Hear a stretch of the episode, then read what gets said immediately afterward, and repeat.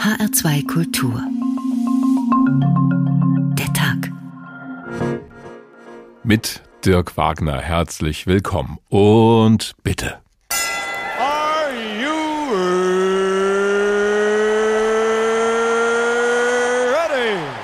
Olaf Scholz ist bereit. Er ist bereit zu kämpfen. Er ist bereit, Verantwortung zu übernehmen. Ich stelle mich zur Wahl und ich werbe darum, dass die Bürgerinnen und Bürger mir, dass sie uns ihr Vertrauen schenken. Armin Laschet ist deshalb auch der Kanzlerkandidat einer starken Union. Er ist der Kanzlerkandidat der gesellschaftlichen Mitte in Deutschland. Ich möchte mit meiner Kandidatur ein Angebot machen für die gesamte Gesellschaft. Wer in den Bundestag will, soll für seine Überzeugungen werben. Im besten Fall ein Wettkampf um die besten Argumente. Doch in Corona-Zeiten dürfte es unterm Strich weniger Veranstaltungen, aber mehr Online-Wahlkampf geben. Weil eine Demokratie lebt vom Austausch, vom Miteinander und nicht nur vom Miteinander chatten. Wir gehen davon aus, dass es zwei bis drei Wochen vor der Bundestagswahl, möglicherweise schon Ende August, Kampagnen geben wird, dass entweder reale sensitive Informationen von Spitzenkandidaten gestreut werden oder aber erfundene Geschichten. Uh, let's get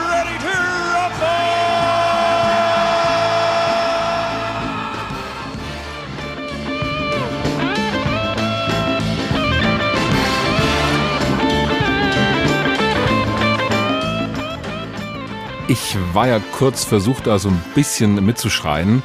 Allerdings gab es beim Bundestagswahlkampf keine Glocke, es gab kein Auf Los geht's los, auch keinen Startschuss. Und trotzdem sind wir schon mittendrin, rund vier Monate vor der Bundestagswahl. Es ist also noch ein bisschen Zeit, aber es gilt halt schon los und das spüren wir unter anderem daran, wie genüsslich Fehler oder Unzulänglichkeiten der Kandidaten und Kandidatinnen ausgeschlachtet werden, öffentlich natürlich. Annalena Baerbock zum Beispiel von den Grünen wird vorgeworfen, dass sie im Nachhinein ihren Lebenslauf verändert hat im Internet, damit der vielleicht etwas besser aussieht. Dann wird ihrer Partei auch noch vorgehalten, sie wolle uns unbedingt das Autofahren vermiesen. Bundesgesundheitsminister Jens Spahn von der CDU dagegen muss sich mit Corona-Masken herumschlagen, beziehungsweise mit dem Vorwurf, er hätte diese angeblich minderwertigen Masken an Hartz-IV-Empfänger verteilen wollen und an Menschen mit Behinderung. Kann ja sein, dass das alles normal ist im Wahlkampf. Aber war das auch immer schon so verletzend und so moralisch aufgeladen wie im Moment? Die Politik muss ja manchmal Dinge zuspitzen, um den Leuten komplizierte Inhalte noch vermitteln zu können. Allerdings brauchen wir auch keinen Wahlkampf mit Empörungsschleife. Warum wir den schon haben und wie das anders gehen könnte, darüber reden wir heute und so haben wir diese Ausgabe auch genannt. Der Empörungsturbo. Wer braucht noch Wahlkampf? Fragezeichen. Auf die Frage würden Profis aus der Politik wohl sofort antworten, ja klar, wir brauchen den Wahlkampf, sonst kommen wir gar nicht an den Wähler oder die Wählerin heran und wir würden mit den Menschen im Land gar nicht so intensiv ins Gespräch kommen. Am Ende merkt vielleicht gar keiner, dass wir bald eine Wahl haben. Also, es braucht den Wahlkampf. Davon gehen wir erstmal aus und wollen heute mal schauen, ob dieser Kampf anders funktionieren könnte. Auf jeden Fall braucht es Munition für so einen Wahlkampf, um als Partei Werbung machen zu können für sich selbst. Das haben wir gesehen bei der Landtagswahl in Sachsen-Anhalt am vergangenen Wochenende. Es war die letzte Landtagswahl vor der Bundestagswahl und deswegen war sie auch mit so viel bundespolitischer Bedeutung aufgeladen worden im Vorhinein. Das ging danach dann munter weiter, zumal die Grünen lange nicht so stark waren, wie viele das erwartet hatten und die CDU als der große Gewinner dagestanden hat.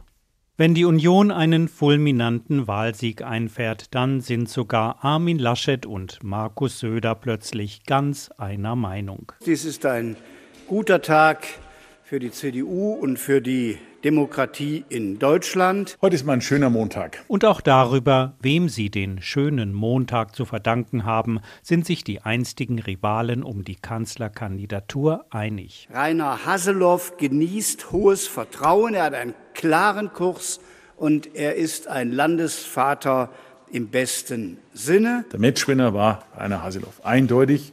Trotzdem ist es ein Erfolg für die ganze Union und Rückenwind für uns alle und damit auch für den Armin. Und der Armin kann da natürlich nicht widersprechen. Für die Bundespartei gibt dies natürlich Rückenwind. Und zeigt, wie man es machen sollte, sagt Matchwinner Haseloff. Sachsen-Anhalt als Modell für Deutschland. 37 plus x Prozent wie in Sachsen-Anhalt sind möglich, wenn wir geschlossen marschieren. Und Armin Laschet ist unser Kanzlerkandidat und mit dem werden wir gemeinsam gewinnen. Und wenn wir das genauso machen wie in meinem Wahlkampf, dann werden wir auch den Kanzler stellen. Immer langsam ruft da die AfD. Die Sachsen-Anhaltiner haben hauptsächlich äh, Rainer Haseloff gewählt und nicht die CDU. So die Analyse von Tino Kruppalla, einem der beiden AfD-Bundesvorsitzenden. Platz 2 und 20,8 Prozent in Sachsen-Anhalt seien jedenfalls, so wörtlich, absolute Motivation für die AfD auch im Bund. Und auch die SPD sieht Armin Laschet noch nicht als den kommenden Wahlsieger. Parteichefin Saskia Esken meldet tapfer Anspruch aufs Kanzleramt an, trotz magerer 8,4 Prozent von gestern. Wir haben aber auch gesehen, dass wir mit unserem Kanzlerkandidaten Olaf Scholz einen Mann auf dem Weg in den Bundestagswahlkampf haben, der die stärksten Zustimmungswerte und die höchsten Kompetenz auch Zuschreibungen hat. Bleibt noch die dritte im Bunde, Annalena Baerbock, die Kanzlerkandidatin der Grünen. Gestern deutlich näher an der 5-Prozent-Hürde als an der Regierungsbank. Sie überließ die Ergebnisanalyse ihrem Co-Vorsitzenden Robert Habeck. Waffen für die Ukraine, höhere Benzinpreise, Stopp von Kurzstreckenflügen und natürlich die zunächst nicht korrekt angegebenen Nebeneinkünfte der Kandidatin. Sicherlich alles keine Schlagzeilen, die den Grünen geholfen haben. Nicht verschweigen will ich, dass die letzten drei Wochen vielleicht sicherlich kein Rückenwind waren für die wahlkämpfenden Kollegen in Sachsen-Anhalt und die Diskussionen, die auf der Bundesebene geführt wurden, sicherlich nicht geholfen haben, ein stärkeres Ergebnis nach vorne zu bringen. Andererseits ist die Analyse, dass es falsch wäre, jetzt nur auf die Unzulänglichkeiten und kleinen Fehler der letzten Wochen zu schauen. Stattdessen nach vorne schauen, so die Devise von Robert Habeck. Und das tun sie dreieinhalb Monate vor der Bundestagswahl natürlich alle. Unser Hauptstadtkorrespondent Andreas Reuter über die Reaktionen aus der Bundespolitik nach dieser Wahl in Sachsen-Anhalt. Das war schon auffällig, wie sehr die CDU zum Beispiel betont hat, wie viel Rückenwind es doch gegeben habe bei dieser Wahl, auch Richtung Bundestagswahl. Dabei heißt es ja normalerweise immer bei allen, nein, nein, nein, also eine Landtagswahl, das hat mit dem Bund gar nichts zu tun, das wird in den Ländern entschieden, da geht's um die Themen vor Ort, hat sich gerade doch deutlich anders angehört. Reinhard Schlinkert ist Generalbevollmächtigter des Meinungsforschungsinstituts Infratest DIMAP in Berlin. Von dort kommt auch immer der Deutschlandtrend für die ARD. Schönen guten Tag, Herr Schlinkert. Schönen guten Tag. Wie viel sagt diese Landtagswahl wirklich aus über die Stimmung im Bund? Also sie sagt zumindest eins aus, dass in den ostdeutschen Ländern an die 70 Prozent sagen, die Grünen übertreiben es mit dem Umweltschutz. Hm. Sie sagen auch aus, dass eben bei der Kandidaten, äh, bei der, der, Frage, warum haben Sie die CDU gewählt, Kandidat, Programm oder langfristige Bindung, immerhin 39 Prozent gesagt haben wegen des Kandidaten, aber auch 40 Programm, äh, Prozent wegen des Programms. Also so schlecht äh, kann äh, es ja auch da mit dem Programm der CDU nicht gewesen sein. Wir müssen auch eins in Sachsen-Anhalt sehen, in den ostdeutschen Bundesländern. Die AfD ist da sehr stark und in Sachsen-Anhalt zumindestens haben uns die auch ungefähr 40 Prozent der AfD-Wähler gesagt, dass sie die Partei jetzt aus Überzeugung gewählt haben und nicht mehr als Protestpartei sehen. Das wurde ja von einigen auch so interpretiert, weil es vor der Wahl auch zumindest einige Meinungsumfragen gab, die suggeriert haben, dass die AfD sogar stärkste Kraft werden könnte. Das ist nicht passiert. Die CDU hat deutlich gewonnen bei dieser Wahl. Ist das auch so ein Zeichen Richtung Bund, dass die Leute, wenn es hart auf hart kommt, die vielleicht die AfD attraktiv finden, dann aber, wenn es um mögliche Regierungsverantwortung geht, sagen, nein, das wollen wir doch nicht? Na, als erstes muss ich mal sagen, wenn Sie sich die Meinungsumfragen in der ARD von uns und im ZDF von der Forschungsgruppe Wahlen anschauen, da hat es nie ein Kopf-an-Kopf-Rennen gegeben. Das stimmt, ja. Haben wir überhaupt nie gesehen. Und äh, ich muss ehrlich sagen, ich war auch sehr überrascht, ähm, was da so auch journalistisch vermarktet worden ist vor der Wahl. Mhm. Nein, aber das haben wir ja schon öfter gesehen. Äh, die Grundfragen, die früher die AfD bewegten, das waren Flüchtlinge, das war Kriminalität, die sind uns überhaupt nicht genannt worden worden bei den wichtigsten Themen äh, für eine Wahlentscheidung in Sachsen-Anhalt. Wir haben das offen gefragt, sondern ganz oben stand da immer noch Corona, dann Bildung und dann Wirtschaft. Und das ist doch genau der Punkt. Äh, die Leute werden jetzt geimpft.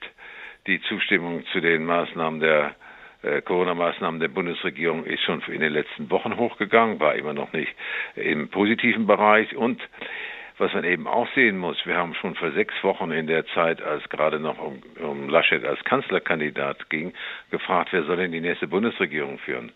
Da haben 31 Prozent gesagt, die CDU, mhm. 21 Prozent die Grünen, aber 30 Prozent haben gesagt, weiß ich nicht, äh, ist im Moment auch noch nicht akut. Mhm. Äh, also die übermittelte Stimmung, dass ganz Deutschland äh, auf einer grünen Welle schwebt, die ist vielleicht nur bei entsprechender Ampelfreischaltung in Frankfurt oder irgendwo möglich. Und viele sind offenbar ja auch noch unentschlossen. Das ist auch so ein Phänomen, was wir häufig beobachten vor wichtigen Wahlentscheidungen.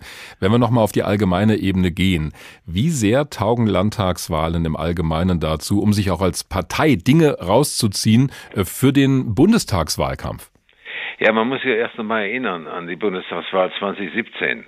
Da war der SPD-Kandidat, äh, wurde auch als Umfragekönig gefeiert. Mehr Leute wollten Martin Schulz als äh, Angela Merkel damals haben. Mhm. Dann ging die Wahl im Saarland krachend verloren. Dann ging die Wahl in Schleswig-Holstein verloren, aber er hatte mehrere Wahlen, die er verlieren konnte. Äh, hier hat äh, die Grüne die äh, oder die SPD auch, die ja auch nur unter ferner Liefen war in Sachsen-Anhalt, äh, nur die Wahlen klar verloren. Und für die CDU ist es natürlich ein wahnsinniger emotionaler Auftrieb, äh, zu sagen, guck mal da, selbst äh, unter solchen Bedingungen ist es noch möglich, dass wir zulegen. Und die CDU hat in Sachsen-Anhalt doch immerhin eine ganze Menge Nichtwähler mobilisiert. Das mag an der Konfrontation gelegen, hat, die es, äh, gelegen haben, die es da gegeben hat. Und für die Bundestagswahl sind die Themen natürlich wichtig. Äh, was ist mit den Menschen in Deutschland? Sie sagen uns alle, Bildung ist das große Problem. Was ist mit unseren Kindern? Was haben die versäumt in den letzten Jahren? Hm. Werden wir alle geimpft? können wir in Urlaub fahren. Äh, und die Unentschiedenen, die haben wir vor jeder Wahl, egal wie die, wie die Lage ist. Und es entscheiden sich zum Teil auch in Sachsen-Anhalt an die 40 Prozent in den letzten Tagen vor der Wahl und am Wahlsonntag selbst, weil die Mehrheit der Menschen in Deutschland eben nicht daran denkt, was würde ich denn wählen, wenn am Sonntag Bundestagswahl wäre. Ja. Es ist keine, erst wenn wir sie fragen. Das stimmt. Das ist eher was bei den Meinungsforschern vorherrscht. Ja. Aber das ist ja interessant, was Sie sagen, denn das widerspricht ja zu diesem typischen Reflex, den wir immer wieder gerne hören. Das hängt auch sicher immer vom individuellen Wahlergebnis ab. Und wie eine Partei dasteht, da wird ja gerne gesagt, nee, nee, also Landtagswahlen, die haben überhaupt nichts mit dem Bund zu tun. Manchmal ja offenbar doch und auch gerade bei den Themen, die Sie genannt haben. Ähm, das kommt an. Als Verlierer sage ich immer, ja. nichts damit zu tun. Als Gewinner sage ich selbstverständlich ein Modell für die nächste Bundestagswahl. Manchmal wird es aber auch überzogen in der Analyse, könnte ich mir vorstellen. Also wenn jetzt nach dieser Landtagswahl auch in den Kommentaren Anna Baerbock so, Annalena Baerbock so niedergeschrieben wird, nach dem Motto, der Schwung ist raus bei den Grünen. Also ist das nicht genauso überzogen wie jetzt die CDU als schon den sicheren Bundestagswahlsieger zu feiern? Also ich weiß nicht, wer feiert. Äh, wir haben ja schon alles erlebt. Wir haben auch schon mal erlebt, äh, dass Gerhard Schröder am Ende war. Dann kam aber ein Oderhochwasser. Ja. Äh, und er schwamm wieder nach oben. Also ich sage immer, ein guter Meinungsforscher hütet sich davor, besser als das Orakel in Delphi zu sein. Mhm. Wir messen Zustände, wir haben ein bisschen Erfahrung, was alle so gesehen haben in den letzten Jahren. Aber vorherzusagen, äh, was im September passiert, ist ein bisschen farfetched. Wir sehen natürlich, äh, dass es natürlich eine große Schwäche der SPD gibt, sowohl in Ländern, im Land, in den einzelnen Bundesländern als auch im Bund. Wir sehen, dass die Grünen sicherlich jetzt mal in, in Sachsen-Anhalt und in den Ostländern auch keine große Rolle spielen, so dass die Frage, ob die CDU selbst mit einem im Moment äh, relativ schwach angesehenen Kanzlerkandidat vorne liegt, das werden wir dann in den nächsten Wochen sehen und wir machen Morgen gibt es wieder einen neuen Deutschland-Trend. Ja. Da haben wir dann die neuesten Zahlen und auch die Auswirkungen von Sachsen-Anhalt. Klar, wir sind halt ein bisschen ungeduldig beim Tag. Vielen Dank, Reinhard Schlinkert, Generalbevollmächtigter von Infratest DIMAP. So ein richtig fairer Kampf von Angesicht zu Angesicht, ohne faule Tricks, ohne doppelten Boden oder einen Shitstorm bei Twitter. Das wäre doch mal eine Option. Gab es zum Beispiel im Boxring, ist zugegebenermaßen schon eine Weile her, am 31. Oktober 1948. Damals waren in Berlin rund 17.000 Leute zusammengekommen, um den letzten Kampf von Max Schmeling zu erleben. Der hatte schon viel erreicht in seiner Boxerkarriere und dann stand ihm Richard, genannt Riedel Vogt, gegenüber. Dieser Kampf wurde damals live im Radio übertragen. Und nun ertönt der Gong, der Kampf beginnt. Erste Runde des heutigen Hauptkampfs, Max Schmeling gegen Riedel Vogt. Beide sind Konterboxer, Beide belauern sich jetzt, stehen in der Mitte des Rings. Schmeling ziemlich gekrautscht, abgeduckt, kleiner als Riedelvogt. Riedelvogt belauert ihn sehr sorgfältig, passt auf, versucht ein paar Mal die Linke rauszukriegen, Schmeling zu treffen, aber Schmeling ist sehr stark auf der Hut, lauert. Es fängt an, ein Gelächter hier im Publikum zu werden, aber das Lachen wird den Leuten gleich vergehen. Jetzt hat Vogt wieder einmal die linke rausgestochen, ist aber auch sehr vorsichtig. Er hat sie eigentlich hingesetzt, nur gar nicht richtig gestochen. Schmeling die linke raus, geht jetzt zurück, tänzt nun etwas in der Mitte des Rings, lehnt sich jetzt an Vogt an. Es war zu erwarten, dass der Auftakt dieses Kampfes sehr ruhig vor sich gehen wird. Und das tut er auch, ganz vorsichtig tupfen beide mit der linken. Es ist gar kein Stoß. Jetzt hat Schmeling einmal versucht, die rechte der linken nachzusetzen, aber auch ohne irgendeine Kraft, ohne besonders sie lauern nur. Sie lauern und passen auf, wo die Schwäche des Gegners sein könnte, um nun gegen ihn vorzugehen. Belauern, ein bisschen, wie war das? Tupfen, Schwächen ausloten auf jeden Fall. Kennen wir auch aus dem Wahlkampf. Es kommt aber gerade Richtung Bundestagswahl noch eine Menge dazu, das sogar keinen Spaß macht. Und deswegen heißt der Tag heute der Empörungsturbo. Wer braucht noch Wahlkampf? Die Frage können wir schon mal stellen, denn ob das wirklich alles so sinnvoll ist, was wir in den vergangenen Tagen und Wochen erlebt haben, da ist zumindest eine gewisse Skepsis angebracht. Auch Lisa Muckelberg aus unserer Politikredaktion hat sich darüber ihre Gedanken gemacht. Die Wahl in Sachsen-Anhalt ist vorbei und damit auch das letzte Halten vor der Bundestagswahl. Ab jetzt geht er los, der Wahlkampf, in dem alles anders ist oder, naja, zumindest einiges. Die CDU hat keine Merkel mehr und dafür haben die Grünen plötzlich eine Kandidatin. Die SPD liegt in den Umfragen nur ein paar Prozentpunkte vor FDP und AfD oder womöglich schon gleich auf. Na gut, so richtig neu ist das eigentlich nicht mehr. Die Newcomerin im Ring, Annalena Baerbock. Vor ein paar Wochen war sie noch auf allen Covern, gefeiert als die, die die lang ersehnte Veränderung bringt. Jetzt hat sich der Wind gedreht. Was ist mit dem Abschluss? Was mit dem Lebenslauf? Warum sind die Nebeneinkünfte nicht gemeldet? Und dann setzt CDU-Rechtsaußen Hans-Georg Maaßen auf Twitter noch einen drauf. Annalena Charlotte Alma Baerbock gleich ACAB gleich All Cops are Bastards? Zufall oder Chiffre? Okay, das ist wirklich ein lächerlicher Angriff auf persönlicher Ebene, doch auch die anderen Vorwürfe gegen Baerbock meinen immer auch die Person mit. Nicht nur für sie, sondern auch für die Grünen ist das ungemütlich. Aber so ist das eben, wenn man mit einer Person in den Wahlkampf zieht, neues Terrain für die Grünen. Der Ton ist rau, da herrscht eindeutig Wahlkampfstimmung, aber inhaltlich eher mau. Wenn man sich die Lage der Welt anschaut, dann liegt doch ein sehr grünes Thema direkt auf der Hand, der Klimaschutz. Ohne Zweifel wird die Klimakrise ein bestimmendes Problem unserer Zukunft sein. Das bestätigt nicht zuletzt das Urteil des Verfassungsgerichtes. Das Klimaschutzgesetz der Bundesregierung sei in Teilen verfassungswidrig. Jetzt könnte man sagen, wir reden doch über Klimaschutz. Wir debattieren die Forderung der Grünen, den Spritpreis um 16 Cent zu erhöhen. Stimmt, aber die Debatte ist alt und das Prinzip längst entschieden. Eine Erhöhung hat die Koalition schon beschlossen, nur ist sie schrittweise und etwas niedriger. Ein inhaltlich neuer Vorstoß sieht anders aus. Und auch sonst finden momentan Pseudodebatten statt, Gendern verbieten oder vorschreiben. Darüber kann man sich vortrefflich streiten, doch weder die Diskussion noch eine Entscheidung bringen das Land wirklich weiter. Wir haben andere Probleme. Wie geht es der Wirtschaft nach Corona? Was machen wir gegen soziale Ungerechtigkeit? Was ist mit der Rente, den Steuern, dem Klimaschutz? Und da habe ich als Wählerin noch nicht erfahren, wofür die Parteien stehen, was sie mir versprechen. CDU und CSU haben noch nicht mal ihr Wahlprogramm fertig. Das Ringen um den richtigen Kanzlerkandidaten hat wohl zu sehr angestrengt. Symptomatisch für diesen Wahlkampf viel Lärm um Personen, bei den Inhalten Stille.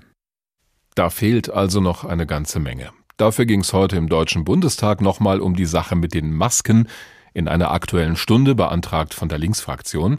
Die wollte von Bundesgesundheitsminister Jens Spahn gerne wissen, warum der angeblich weniger gute Masken gegen Corona ausgerechnet an arme Menschen und Menschen mit Behinderung verschenken will, quasi Masken zweiter Klasse. Die SPD ist da munter mit eingestiegen heute. Jens Spahn hatte dazu aber schon vorher gesagt, dass diese Masken zwar nicht zertifiziert seien von der Europäischen Union, dass sie aber trotzdem anderweitig überprüft wurden und dass sie auch gegen eine Infektion helfen würden. Die Politikwissenschaftlerin und Professorin Ursula Münch leitet die Akademie für politische Bildung in Tutzing und sie beobachtet diesen Wahlkampf ebenfalls intensiv. Schönen guten Tag. Guten Abend, Herr Wagner. Wenn Sie das vergleichen mit den Bundestagswahlkämpfen der Vergangenheit, ist das gerade besonders heftig und besonders unfair? Nein, das würde ich nicht sagen. Ich würde sagen, das ist durchaus im Bereich des Normalen. Das Besondere ist natürlich, dass wir ganz viele Schleifen davon jetzt erfahren. Äh, wir haben viel mehr Medien, als das noch in den 1970er, 1980er, 1990er Jahren äh, der Fall war. Also wir hören und lesen und sehen alles so oft. Aber ich würde nicht sagen, dass früher die Welt so eindeutig besser war. Äh, da hat man eben nur diese Hämmer vielleicht einmal in der Zeitung gelesen und dann kam das nächste Thema, gab noch ein paar Leserbriefe und man hat sich privat ein bisschen empört. Worüber hat man sich empören können? Naja, seit 1949, äh, also in den Anfängen der Republik schon im ersten Wahlkampf von Union gegen SPD, äh, da haben die einen den anderen vorgeworfen, sie würden dem Sozialismus den Weg bereiten und die anderen haben wiederum wiederum vorgeworfen, die SPD der Union, äh, sie würde völlig Arbeiterinteressen vernachlässigen und sei schrecklich unfair und ungerecht und unsozial. Hm. Ein ganz dicker Hammer war das Jahr 1961. Bundeskanzler Adenauer damals gegen seinen Herausforderer von der SPD, Willy Brandt. Und da ist Adenauer nicht auf der politischen Ebene geblieben, sondern auf eine Ebene gegangen, die wir heute eben sehr häufig beobachten, äh, nämlich ins Persönliche, unter die Gürtellinie. Er hat nämlich von Brandt alias Fram gesprochen. Fram war der ursprüngliche Geburtsname von Willy Brandt, der nämlich ein uneheliches Kind war und dann im norwegischen Exil den Namen Brandt angenommen hat. Hm. Und dann hat Adenauer auf diese Weise erstens diese Herkunft von äh, Willy Brandt, die damals noch tatsächlich was äh, Nennenswertes war und skandalisiert werden konnte und eben auch ihn als Vaterlandsverräter dargestellt. Also das war auch nicht vornehmer. Absolut nicht. Und ich nehme zur Kenntnis, dass diese Angriffe ins Persönliche nichts Neues sind, also kein Phänomen unserer Zeit, dass aber wahrscheinlich ja diese Potenzierung durch die sozialen Medien ja auch eine Rolle spielt. Aber bevor wir uns da auch als Medien zu sehr ins eigene Stimmband fassen, würde ich gerne noch ein anderes Argument bringen. Es ist nicht nur das Persönliche wahrscheinlich, sondern auch diese Polarisierung. Also es gibt nur noch richtig oder falsch, hell oder dunkel, Grautöne gehen verloren. Haben Sie irgendwie beobachten können, wann diese Polarisierung angefangen hat? Weil das scheint mir zumindest in meiner Erinnerung früher nicht so heftig gewesen zu sein. Da war einfach alles besser. Spaß beiseite. Glaube ich nicht. ähm, ich würde sagen, das hat dann doch relativ viel mit dem Geschäftsmodell des Internets, der digitalen Plattformen äh, und auch der digitalen Netzwerke zu tun. Wir wissen, wie die funktionieren. Die funktionieren nicht durch das sowohl als auch, durch das Ausgewogene, das Abwägen. Das interessiert keine Menschenseele. Hm. Wie äh, das Geschäftsmodell der Plattformen, der digitalen digitalen Plattformen und der gesamten digitalen Netzwerke, der sogenannten sozialen Medien, ist die Zuspitzung, ist die Skandalisierung und dann setzt jeder und jede ja noch mal eins obendrauf. Also äh, bei Twitter und bei Facebook und bei Instagram und wie sie alle heißen, da zählt ja immer noch, das muss der nächste Tweet, muss dann schon noch mal ein bisschen radikaler sein. Äh, und so kommt es meines Erachtens zustande. Es ist unser Verhalten, aber unser Verhalten wird noch angespornt äh, durch Algorithmen und durch dieses Geschäftsmodell der Plattformen, die auf diese Weise ja den sogenannten Traffic, also den Verkehr auf den Plattformen, den Zugriff äh, ankurbeln und damit werden Werbeeinnahmen generiert. Und dann kommt manchmal noch so eine moralische Komponente dazu, dass sich jemand eben als derjenige oder diejenige hinstellt, die eben das einzig Richtige formuliert. Wenn wir das alles nicht so gut finden, würden da neue Regeln helfen oder so eine Selbstverpflichtung der Parteien, einen fairen Wahlkampf zu führen? Also die Grünen haben das ja zum Beispiel gemacht, solche Selbstverpflichtungen aufgestellt. Also Schaden tun die jetzt bestimmt nicht. Aber gleichzeitig muss man natürlich schon auch sagen, zum Wahlkampf, also ein bisschen kämpfen gehört natürlich schon dazu. Und es dient ja der Mobilisierung. Hm. Und es interessiert die Leute. Und jetzt sind wir doch mal ganz ehrlich. Äh, also natürlich ist es wichtig, sich über Klimapolitik und die Vor- und Nachteile von CO2-Bepreisung zu unterhalten. Aber ein bisschen Skandale interessieren uns halt einfach mehr. Und vielleicht gucken dann auch die Leute äh, dann genauer hin und auf die Themen hin. Das ist das eine Argument, dass ich es nicht zu sehr regulieren würde. Und das andere ist, es nützt herzlich wenig, wenn die Parteien sich darauf verständigen, sich anständig zu verhalten. Erstens werden es nicht alle tun. Hm. Äh, wir kennen eine Partei, die AfD, die von der Attacke lebt die im Grunde das der sogenannte Negative Campaigning, also das negative Botschaften aussenden, das ist Teil deren Identität die werden sich nicht drauf einlassen. Und dann haben wir die anderen, die werden dann noch womöglich als Mainstream äh, wieder abgebürstet. Also insofern wäre ich da vorsichtig. Und das letzte Argument ist, was nutzt es, wenn sich die Parteien dranhalten, wenn irgendwelche äh, Versponnenen und Verwirrten äh, in den digitalen Netzwerken sich eben nicht dranhalten? Um es vielleicht doch noch mal ein wenig ins Idealtypische zu heben. Wir könnten ja auch sagen, es muss eine neue Ehrlichkeit her, dass ich vor der Wahl immer genau das sage, was ich später mache, auch wenn es unangenehm wird. Das hat die Union mal vor vielen Jahren versucht bei der Mehrwertsteuer. Die haben im Wahlkampf gesagt, jawohl, wir erhöhen die. Und es hat ihnen nicht geholfen. Also es hat ihnen sogar geschadet. Das hilft offenbar auch nicht weiter. Also man könnte sagen, wir Wählerinnen und Wähler, wir wollen eigentlich gar nicht die Wahrheit hören, zumindest nicht vor einer Wahl. Hm. Also insofern, wir sollten nicht nur mit dem Finger auf die Parteien und auf die Medien zeigen, sondern gelegentlich auch die eigene Nase anfassen. Ja, so ein bisschen Selbstmoralisieren hilft möglicherweise ja weiter. Die Politikwissenschaftlerin und Professorin Ursula Münch, haben Sie besten Dank. Die Fairness im Wahlkampf geht häufig verloren, sobald es persönlich wird. Bei dem letzten Boxkampf von Max Schmeling war das anders im Jahr 1948. Da haben sich zwei Kontrahenten direkt gegenübergestanden. Sie haben sich nichts geschenkt, hätte auch komisch ausgesehen im Boxring und das war trotzdem großer Sport. Gong zur zweiten Runde im Hauptkampf des heutigen sehr kalten Tages, im grau verhangenen Himmel in der Waldbühne. Max Schmeling gegen Richard Vogt. Die erste Runde sah eigentlich mit Ausnahme von drei recht schönen linken Haken die Vogt schlagen konnte. Nur ein vorsichtiges Abtasten beider Kämpfer. Ein Spähen nach der Blöße des Gegners, ohne dass irgendetwas Besonderes passiert ist.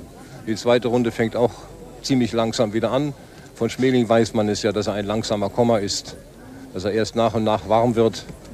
Und beide sind Konterboxer.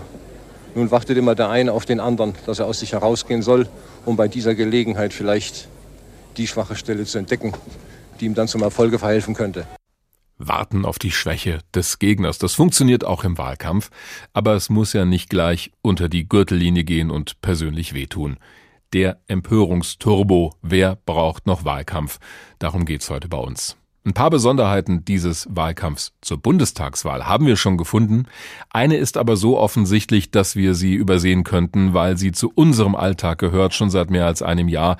Natürlich die Corona-Pandemie mit all den Einschränkungen. Die macht es auch allen Wahlkämpfenden schwer. Das war bei uns in Hessen zu spüren rund um die Kommunalwahl im März.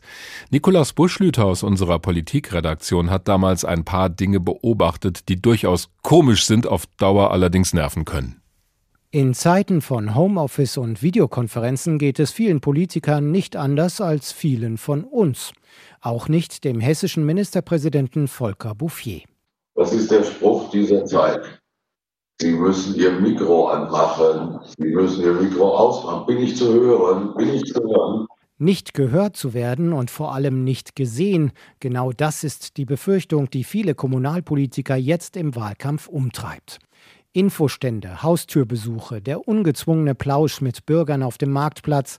Wegen der Infektionsgefahr ist das jetzt alles nicht möglich oder es wird zumindest stark heruntergefahren. Deshalb musste der Wahlkampf ins Netz wandern, erzählt Christopher Nübel, SPD-Chef in Gießen. Wir haben jetzt verstärkten Online-Wahlkampf. Wir haben ganz viele Social-Media-Angebote mit Videos, mit Beiträgen, Kommentierungsfunktionen. Also ganz viel Interaktion ist da möglich. Zum Beispiel auf Facebook, Twitter oder Instagram.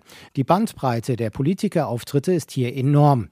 Vom Bürgerfragen-Politiker-Format. Früher gab es mal das Schadstoffmobil für Sondermüll in Hornau. Warum ist das abgeschafft worden? Bis hin zum lockeren Gespräch in Lounge-Atmosphäre ist alles dabei. Guten Abend, Thomas. Hallo Maggie. Hi. Du, ich freue mich sehr, dich heute Abend bei einem entspannten Kamingespräch begrüßen zu dürfen. Politikberater Martin Fuchs sagt, in den letzten 15 Monaten habe sich beim virtuellen Wahlkampf in Deutschland enorm viel getan. Natürlich habe auch hier die Pandemie als Katalysator gewirkt. Fuchs findet, das Alter der Kandidaten sei für ihren Erfolg im Internet relativ unbedeutend. Es gibt auch sehr junge Menschen, die in der Politik sind, die wenig Verständnis dafür haben, wie digitale Kommunikation funktioniert. Und es gibt immer wieder Fälle von 70, 80-Jährigen, die mich überraschen, weil sie sehr, sehr schnell verstanden haben, wie diese Technik dann auch anzuwenden ist. Also es hat eher eine Charakterfrage und eine Frage der Offenheit und der Toleranz gegenüber vielleicht auch Sachen, die man so noch nie gemacht hat. Trotzdem sagen laut einer Umfrage der Universität Münster drei Viertel der hessischen Kommunalpolitiker, dass ihr Wahlkampf durch die Pandemie massiv beeinträchtigt wird. Professor Norbert Kersting von der Uni Münster sieht sogar eine Beschädigung der kommunalen Demokratie. Man sieht natürlich, dass die Sitzungen häufig dann nur in halber Größe stattfinden können, dass häufig der Hauptausschuss Kommunalpolitik reguliert und dass dort nicht in dem Maße alle Gruppen vertreten sein können. Und wir sehen insbesondere auch bei der Bürgerbeteiligung, dass hier ganz viele Instrumente wegbrechen, viele Kontrollinstrumente nicht existieren und nicht realisiert werden können. Viele hessische Politiker befürchten, dass ihre digitalen Botschaften bei nicht internetaffinen Bürgern nicht ankommen werden. Dadurch könnte die Wahlbeteiligung sinken. Die liegt bei hessischen Kommunalwahlen sowieso meist bei bescheidenen 50 Prozent. Immerhin ist die Nachfrage nach Briefwahlunterlagen diesmal so stark wie nie zuvor. Nicht nur der Wahlkampf, auch der Wahlgang erfolgt in Zeiten von Corona also zunehmend auf Abstand. So war das also damals kurz vor der Kommunalwahl in Hessen. Die hat dann doch erstaunlich gut funktioniert, trotz Corona. Einen Wahlkampf auf Distanz werden wir aber in den kommenden Wochen und Monaten wieder erleben vor der Bundestagswahl, obwohl viele Dinge wieder möglich geworden sind, sogar ins Restaurant zu gehen. Aber Großveranstaltungen in einer Stadthalle mit tausend Leuten, die wird's erstmal nicht geben, auch nicht, wenn der Wahlkampf ansteht. Der wird zu einem gewissen Teil virtuell stattfinden müssen. Was das bedeutet, damit beschäftigt sich die Politologin Professor Claudia Rizzi von der Universität in Trier. Einen schönen guten Tag. Guten Tag. Es gibt ja schon Erfahrungen mit Online-Wahlkämpfen hier in Deutschland, unter anderem vor diesen drei Landtagswahlen, die wir vor kurzem hatten. Was hat denn da einigermaßen gut funktioniert? Tatsächlich, das gilt es zu hervor, hervorzuheben, hat einiges relativ gut, auch überraschend gut funktioniert. Also eine große Herausforderung, das wissen viele gar nicht, ähm, liegt in dem formalen Bereich. Also dass Parteien ja damit konfrontiert waren, dass sie auf einmal keine Versammlungen machen konnten, beispielsweise um ihre Listen aufzustellen und die Kandidaten ins Rennen zu schicken. Und das muss man dann auch erstmal rechtlich anpassen. Und da hat man in kurzer Zeit wirklich gute Lösungen gefunden und das hat ziemlich gut funktioniert. Das andere, das war gerade auch in dem Beitrag schon angesprochen, man hatte große Befürchtungen, dass die Mobilisierung nicht klappt, wenn man so einen stark online-lastigen Wahlkampf hat. Jetzt haben wir aber doch schon einige Wahlen hinter uns unter Corona-Bedingungen und haben festgestellt, die Wahlbeteiligungen sind gar nicht so stark gesunken oder sind auch gar nicht gesunken. Da spielen die üblichen Faktoren ähm, wie knapp ist das Rennen, äh, welche Themen sind gerade interessant für die Bürgerinnen und Bürger, welche Kandidaten treten dann. Alles das ist da viel gewichtiger als jetzt die Tatsache, dass wenig Straßenwahlkampf stattfinden konnte. Die Technik war hin und wieder dann doch ein Problem. Das haben wir rund um den Grünen Parteitag gemerkt, wo dann manchmal so ein Echo war oder jemand hatte sein Mikro nicht aus. Gut, das kennen wir alle irgendwie auch aus dem Büroalltag. Aber was hat denn auf der anderen Seite vielleicht auch nicht so ideal funktioniert? Ja, auch da kann man nochmal auf Ihren Beitrag rekurrieren. Also tatsächlich ist es für viele Kandidatinnen und Kandidaten vor Ort ein großes Problem gewesen, an die Bürgerinnen und Bürger heranzukommen. Hm. Nämlich vor allem an diejenigen, die eben nicht im Fernsehen so oft präsent sind, die nicht so viel Erfahrung vorher mit Social Media hatten, ähm, die normalerweise einen Haustürwahlkampf auch oft betreiben. Also die haben groß geklagt und hatten große Schwierigkeiten, überhaupt äh, den Kontakt zur Bürgerschaft herzustellen. Das ist das eine Problem. Das vielleicht noch größere Problem ist, äh, dass ein Teil der Bürgerinnen und Bürger auf diesen Kanälen kaum noch erreicht werden kann. Also ähm, ältere Bürgerinnen und Bürger zum Beispiel sind nach wie vor noch nicht in diesem Maß im Internet unterwegs, dass sie da ganz vieles kompensieren könnten, was man normalerweise vielleicht an Diskussionen am Wahl, äh, Wahlkampfstand äh, auf dem Marktplatz führen würde oder ähnliches. Die Älteren erreichen wir hingegen aber noch relativ gut auch über das Fernsehen und das Radio. Insofern ist die problematischste Gruppe eigentlich jene der jungen Erwachsenen, hm. die fast nur noch digital unterwegs sind und die da aber dann ganz fokussiert sind und vielleicht auch nur noch Kontakt zu einer Partei oder auch zu gar keiner haben. Um das noch ein bisschen zu unterstützen, was Sie sagen, Malu Dreyer, und die ist ja nun durchaus bekannt, die Ministerpräsidentin von Rheinland-Pfalz, die hat vor dieser Wahl dort Videorunden gemacht bei YouTube aus einer Art Wohnzimmer heraus, das extra auf aufgebaut wurde dafür. Da haben mal 300 Leute zugeschaut, mal 900. Das klingt jetzt nicht nach so wahnsinnig viel ja, nicht alle Wahlkampfveranstaltungen, die man sonst auf der Straße macht, sind auch Massenveranstaltungen. Also Stimmt. Wahlkämpferinnen und Wahlkämpfer sind es gewohnt, dass sie oft auch wirklich mit kleinen Gruppen diskutieren. Die genießen das manchmal aber auch. Es ist so die Mischung. Ähm, fest steht, das Fernsehen war ganz, ganz wichtig für hm. diese Wahlkämpfe in der letzten Zeit. Aber das Fernsehen ist stark personalisiert, fokussiert meistens auf relativ wenige Personen ähm, und kommt eben auch an die Jüngeren kaum noch heran. Was geht denn verloren, wenn ich als Politiker oder Politikerin nicht mehr in der Stadthalle oder in der Fußgängerzone stehe und eben keinen direkten, unmittelbaren Kontakt mehr zu den Menschen habe? Ja, kein einzelnes Element eines Wahlkampfes ist unersetzbar. Also das ist, glaube ich, eine ganz klare Lehre aus der Pandemiesituation. Trotzdem leiden Wahlkämpfe und leidet Demokratie darunter, wenn kein guter Dialog zwischen Bürgerinnen und Bürgern, also auch untereinander der Bürgerschaft mehr stattfindet und auch wenn diese breite Ansprache von mehreren Parteien auf einzelne Bürgerinnen und Bürger nicht mehr gelingt. Wenn sich das alles so verengt, dass ich beispielsweise, wenn ich auf Facebook bin, ähm, die Posts von einer Partei abonniert habe und dann sehe ich die auch täglich, mhm. aber ich kriege überhaupt nicht mehr mit, was die anderen Parteien eigentlich machen wollen und versprechen.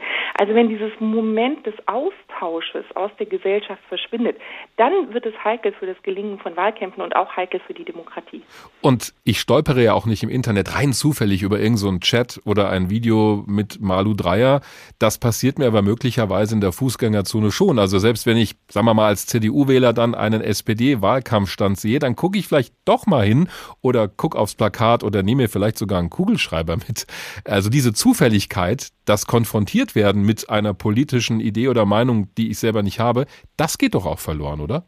Genau, und das ist aber jetzt auch nicht nur eine Problematik, die wir im Kontext der Pandemie antreffen, sondern das ist wirklich etwas, Frau Münch hatte es gerade auch schon adressiert, was typisch ist für den Erfolg der neuen Medien, für die Verbreitung der neuen Medien, dass wir so ein bisschen den Rückzug aus den großen gemeinschaftlichen Räumen haben, dass die äh, Zufälligkeit auch aus der Mediennutzung generell ein bisschen verschwindet. Also das ist ein Thema, selbst wenn es noch diese Marktstände gäbe, ähm, wir wissen ja auch, die meisten von uns zeigen denjenigen, die da stehen, eher die kalte Schulter. Hm. Und insbesondere von den Parteien, zu denen man keinen so engen Draht hat. Es ist relativ selten so, dass man da wirklich ein gutes Gespräch entwickelt und die Leute richtig viel dazulernen. Meistens nehmen sie den Kuli mit und sind schnell wieder weg.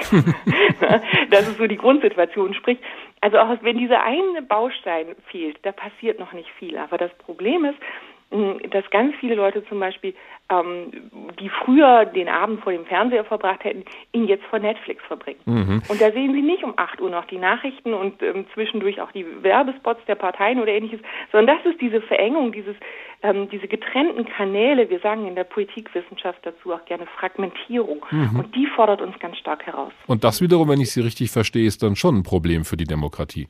Das ist eine echte Herausforderung für die Demokratie. Also das ist der Punkt, über den wir in unserem Fach gerade sehr viel und sehr intensiv diskutieren, weil es so schwer ist, daraus Wege wieder hinauszufinden. Diese Plattformökonomie, hm, die ist nicht nur ökonomisch stark, sondern die ist, hat eine unglaubliche Anziehungskraft auf die Menschen, auf die Nutzerinnen und Nutzer. Ähm, und sie geht aber einher mit dem Problem für die Demokratie, dass dieses, früher hat man ja auch gesagt, das Fernsehen ist so etwas wie das Lagerfeuer der Nation. Da mhm. treffen sich abends alle und am nächsten Tag können sie im Büro darüber sprechen.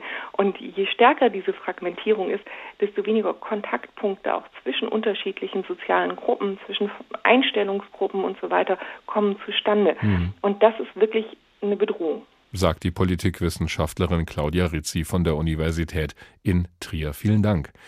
Ganz nahe gekommen sind sich Max Schmeling und Riedel Vogt Ende Oktober 1948 in diesem denkwürdigen Boxkampf, mit dem Max Schmeling seinen Abschied gefeiert hat. Und da ging es auch noch fair zu. Lebhafter muss das Tempo werden von beiden oben. Vogt hat schon etwas zugelegt, aber Schmeling ist noch etwas langsam.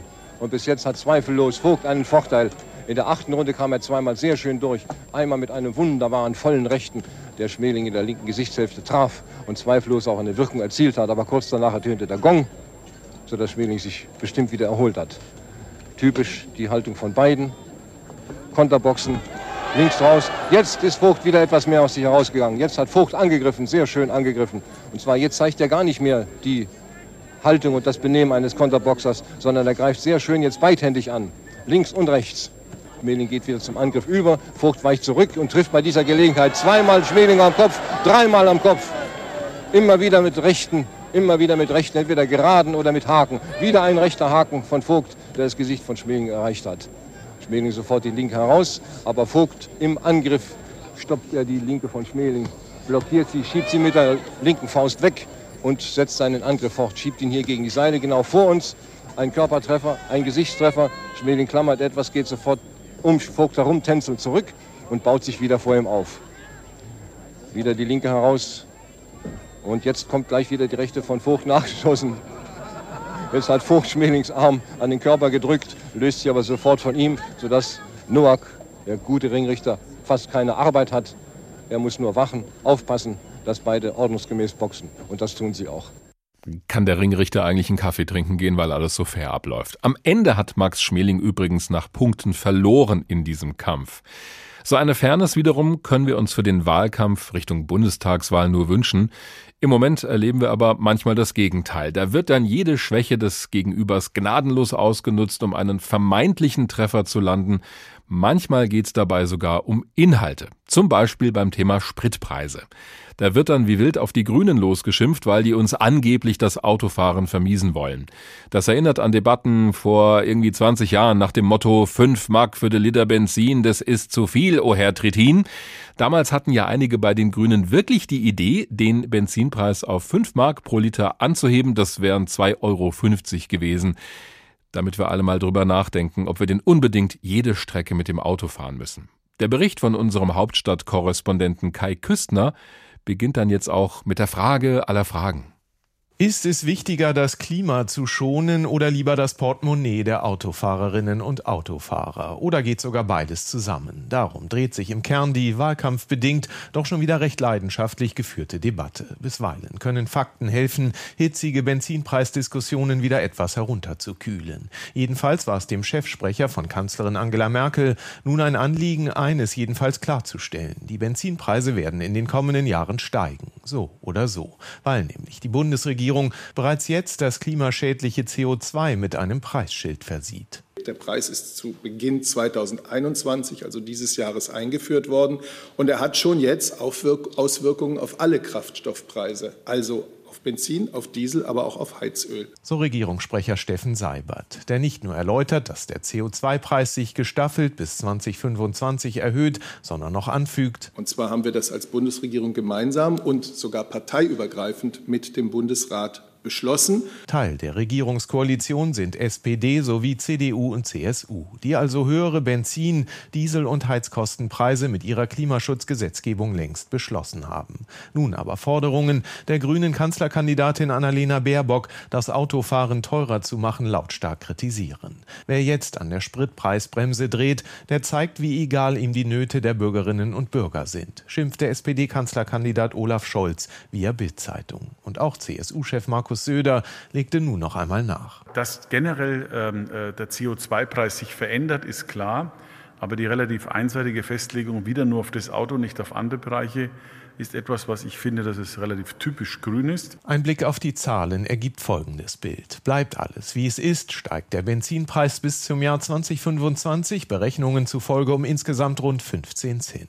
Das liegt sehr nahe an den von Baerbock geforderten 16 Cent. Ganz ohne das Zutun der Grünen also und schlicht durch den SPD, CDU, CSU Klimabeschluss geht der Spritpreis in die Höhe. Der kleine Unterschied, den Grünen geht das alles nicht schnell genug. Sie wollen den 16 Cent Aufschlag schon für das Jahr 2023 erreichen. Wir würden das gerne etwas vorziehen, aber wir würden auch einen sozialen Ausgleich vorsehen, indem wir 100 Prozent der Gelder zurückgeben. Sagte Grünen-Fraktionschef Anton Hofreiter der ARD. Unter anderem soll dieser Ausgleich über ein Klimageld erfolgen. Zumindest aus Sicht der Grünen. Also steht die Politik gar nicht so sehr vor der Entscheidung, schonen wir wahlweise das Klima oder den Geldbeutel der weniger gut verdienenden Deutschen. Aus grünen Sicht geht beides zusammen. Nun versuchen aber parallel dazu gerade die Parteien der Großen Koalition, sich als Klimaretter in Szene zu setzen. Und sie sind ja auch gerade dabei, die Ziele zu verschärfen. Nicht erst 2050, sondern bereits 2045 soll Deutschland klimaneutral werden. Insofern spricht schon viel dafür, jetzt tatsächlich den CO2-Preis äh, früher zu erhöhen. Sagte der Chef des IFO Wirtschaftsforschungsinstituts Clemens Fußt in den ARD-Tagesthemen. Nicht ausgeschlossen also, dass die Benzinpreise noch schneller steigen müssen als ohnehin schon vorgesehen. Auch ganz ohne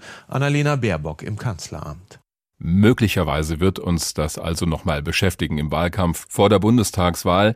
Florian Schröder hat gerade mit zugehört, bekannter Kabarettist und jemand, der sich auch gerne einmischt. Unter anderem hat er eine eigene TV-Show im ersten, die Florian Schröder Satire-Show. Herzlich willkommen bei der Tag. Hallo. Also was wir gerade gehört haben, diese Benzinpreisdebatte, taugt das für Sie als Material vielleicht für ein Bühnenprogramm?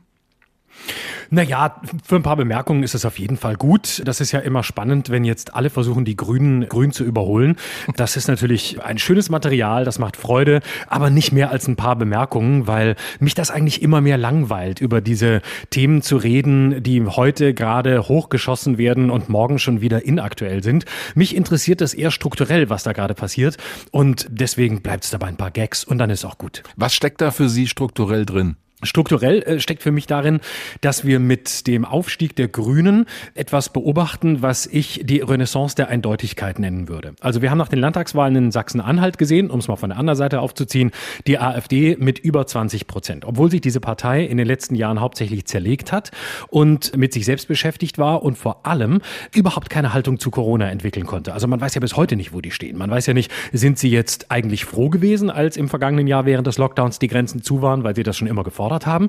Oder sind sie dann doch plötzlich die Verteidiger der Freiheit und hatten das Gefühl, wir werden eingesperrt, weil es Corona gar nicht gibt? Und trotzdem, trotzdem haben die über 20 Prozent bekommen. Und mein Eindruck ist, dass wir eine neue Ost-West-Spaltung haben, nämlich in AfD gegen Grüne. Beide Parteien haben eines gemeinsam. Sie sind eindeutige Parteien. Sie sind nicht ambivalent wie die alten ehemaligen Volksparteien CDU und SPD. Sie müssen nicht eine riesige Klientel bedenken. Sie müssen nicht an alle denken. Sie müssen nicht an alle einzelnen Gruppen denken, was könnte man für die noch tun, sondern sondern sie stehen für ein Projekt. Bei den Grünen Umwelt, Klima und bei der AfD keine Migranten, Ausländer raus, Türen zu. Und das ist die Renaissance der Eindeutigkeit. Bei beiden wissen wir, woran wir sind. Keine Ambivalenzen, keine Zweifel. Das finde ich interessant, denn in der Zuspitzung, die wir gerade erleben, spielen die Grünen natürlich eine große Rolle. Also diese Angriffe auf Annalena Baerbock, weil sie was in ihrem Lebenslauf korrigiert hat und schon heißt es, ja, die lügt, die kann doch keine Bundeskanzlerin werden. Und auf der anderen Seite haben wir aber nicht eine Zuspitzung Richtung AfD, sondern Richtung CDU, in diesem Fall Jens Spahn, der Bundesgesundheitsminister. Dem wird dann sinngemäß vorgeworfen, ja, der will Leute umbringen, indem er angeblich minderwertige Corona-Masken an Arme verteilt. Mit welchen Gefühlen und Gedanken schauen Sie auf diese Zuspitzung, die ja auch sehr ins Persönliche geht? Man muss die Fälle, glaube ich, unterscheiden. Also Jens Spahn ist nun mal schon sehr lange verdächtig, sich nicht für benachteiligte Gruppen zu interessieren. Der hat schon damals, als es eine Affäre gab an der Essener Tafel, als sich Migranten angeblich vorgedrängt haben, mit dem Satz stark gemacht, wer Hartz IV bezieht, hat alles, was er zum Leben braucht. Das war ein Satz von Jens Spahn und das zeigt, dass ihm diese Gruppe, sagen wir mal, mindestens nicht am Herzen liegt. Insofern ist es auch nicht besonders verwunderlich, dass in sein menschenfeindliches Bild sehr gut reinpasst, passt, dass er eben meint, na ja, so Masken, die so halb gut wirken, die kann man eben auch an vulnerable Gruppen geben. Das Wobei ja immer noch umstritten ist, wie schlecht diese Masken wirklich sind. Also die haben ja eine TÜV-Prüfung überstanden, sie haben halt dieses EU-Siegel nicht, wo manche sagen, die schützen aber trotzdem. Ja, aber die TÜV-Prüfung war ja auch nicht wirklich seriös. Bei der TÜV-Prüfung wurde eine Schnellprüfung draus. Man hat auf ganz viele Kriterien verzichtet. Und egal wie unsicher die sind, es ist einfach ein Zeichen, wenn ich als Minister sage, ich gebe ausgerechnet den Schwächsten der Gesellschaft Masken, die nicht wirklich 100% sicher sind. Von mir aus kann man mir eine Maske geben, die nicht 100% sicher ist, weil ich ein Cis-Mann bin mit 40 Jahren, der im Leben steht und ich bin topfit. Also das kann man machen. Aber man macht es nicht mit den Schwächsten der Gesellschaft. Das ist ein Menschenbild, das ist unter aller Sau. Schlau. Und das fügt sich natürlich nur ein in eine Geschichte des Scheiterns von Jens Spahn als Gesundheitsminister seit dem vergangenen Jahr. Das ist nochmal eine andere Nummer als das mit Annalena Baerbock. Annalena Baerbock hat ihren Lebenslauf jetzt im Nachhinein verändert. Finde ich interessant, dass man das eigene Leben dann doch auch im Nachhinein noch ändern kann, also mhm. mindestens auf dem Papier. Auch das ist massiv zu kritisieren. Das heißt aber nicht, dass wir sie jetzt aus dem Verkehr ziehen müssen oder dass sie deshalb nicht Bundeskanzlerin werden kann. Das ist massiv. Das hätte sie wissen müssen.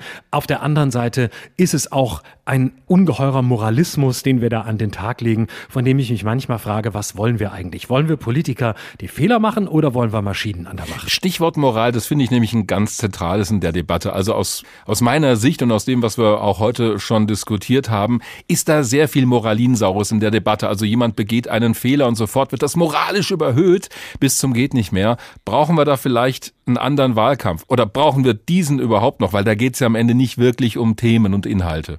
Genau, wir haben im Grunde genommen die Politik durch Moral ersetzt. Also das ist, halte ich für eines der größten Probleme heute. Wir führen keine politischen Debatten mehr, wir fühlen fast ausschließlich moralische.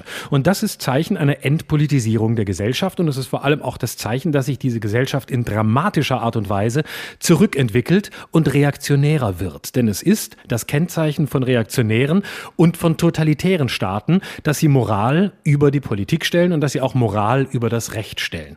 Das heißt, ich bin der Auffassung, wir sollten zurückkehren zu politischen Debatten. Wir sollten ein bisschen fehlertoleranter sein. Das heißt nicht, dass wir Leuten alles durchgehen müssen. Deswegen ist der Vergleich Jens Spahn und sein Gebaren bisher und seine Nichtleistungen bisher vielleicht auch ganz gut äh, mit Annalena Baerbock, um einfach die Dimensionen nochmal klar zu machen. Auch bei Jens Spahn war natürlich das Spendendinner mit 9.999 Euro, die man mitbringen sollte, damit es nicht meldepflichtig wird im vergangenen Jahr, wo er sich offensichtlich Corona eingefangen hat. Auch das ist mit Sicherheit moralisch nicht in Ordnung. Mhm. Aber auch da würde ich jederzeit sagen, isoliert, ja, nicht besonders, typisch CDU, schöne Vorlage für Witze, aber noch kein Grund für Rücktrittsforderungen. Aber in der Gesamtgemengelage gibt es bei Spahn durchaus Gründe, den Rücktritt zu fordern. Was fangen wir jetzt damit an? Denn das eine ist diese moralische Überhöhung, die Sie ja offenbar auch beobachten, aber das andere ist ja immer auch das Bedürfnis nach Zuspitzung, nach klaren Aussagen, gerade im Wahlkampf, wo nicht jeder und jede die Zeit und die Lust hat, ein Wahlprogramm zu lesen. Wie kriegen wir da eine richtige Balance hin? Also brauchen wir so eine Art Nicht-Angriffspakt? Ich weiß es nicht. Nein, natürlich, das gehört ja auch dazu. Also mhm. Wahlkampf ist Show, Wahlkampf ist Arena, das möchte ich auch gar nicht nehmen. Aber es sollte eben eine Arena sein, die sich versucht, an Themen und an dem, worum es dann wirklich nach der Wahl geht, abzuarbeiten und nicht an irgendwelchen kleinen Fehlern von Politikern, wo wir dann tagelang drüber diskutieren, ob Annalena Baerbock jetzt noch Kanzlerin sein kann oder nicht. Ich meine, das war ja das Gleiche mit dem Hype. Vorher haben auch wir, viele öffentlich-rechtliche Sender, haben sie hochgejubelt und haben gesagt, sie, die Trampolinspringerin, muss Kanzlerin werden wollen. Es gab keinen einzigen Beitrag, in dem nicht gefragt wurde, ob die Trampolinspringerin nicht eigentlich per se Bundeskanzlerin, ob nicht alle Trampolinspringer zusammen ins Kanzleramt einziehen sollten, weil sie Trampolinspringerin ist. Juhu! Und weil sie so toll ist. Und ja, Höhenflüge in der Politik, da gab es, glaube ich, viele ja. Sprachbilder. Ja, Richtig. Ja. also in jedem Beitrag. Und jetzt ist es halt so, für zwei Wochen wurde sie hochgelobt und sie war quasi äh, eine Messias-Figur. Und jetzt passiert das Gegenteil. Und das ist das eigentlich Dramatische, dass wir Leute innerhalb von wenigen Tagen zum neuen Messias machen und wenige Tage später ist es wirklich die allerletzte Drecksau, die wir je gesehen haben und die sofort weg muss. Und das ist wirklich ein Problem, weil damit ist keinem gedient. Was wünschen Sie sich? Was sollte passieren oder vielleicht auch andersrum, was sollte vielleicht auf gar keinen Fall passieren Richtung Bundestagswahl in diesem Wahlkampf? Richtung Bundestagswahl sollte keine moralische Debatte mehr geführt werden. Und ähm, vielleicht brauchen wir alle mehr Armin Laschet. Armin Laschet macht's hier am schlauesten. Armin Laschet hält einfach die Klappe. Armin Laschet ist untergetaucht. Armin Laschet ist überhaupt nicht mehr da. Und, und das ist so schlau, weil Armin Laschet sagt sich, alle gucken auf Baerbock. Ich muss eigentlich nur am Spielfeldrand sitzen, das Popcorn auspacken, alles an mir vorbeiziehen lassen und am Ende gewinne ich sowieso. Wenn auch knapp, aber ich werde gewinnen. Und ich gewinne, je weniger ich sage. Altes Merkel-Prinzip. Je weniger weniger Wahlkampf, desto sicherer der Sieg. Sagt der Kabarettist Florian Schröder. Haben Sie vielen Dank fürs Gespräch. Ich danke Ihnen.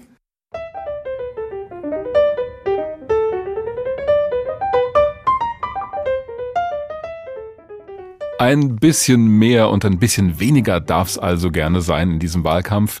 Mehr direkter Kontakt mit den Leuten, mehr Ringen um Positionen, um Inhalte und ein bisschen weniger moralisieren, weniger Angriffe auf die Person. Dann wird das auch was mit der Bundestagswahl.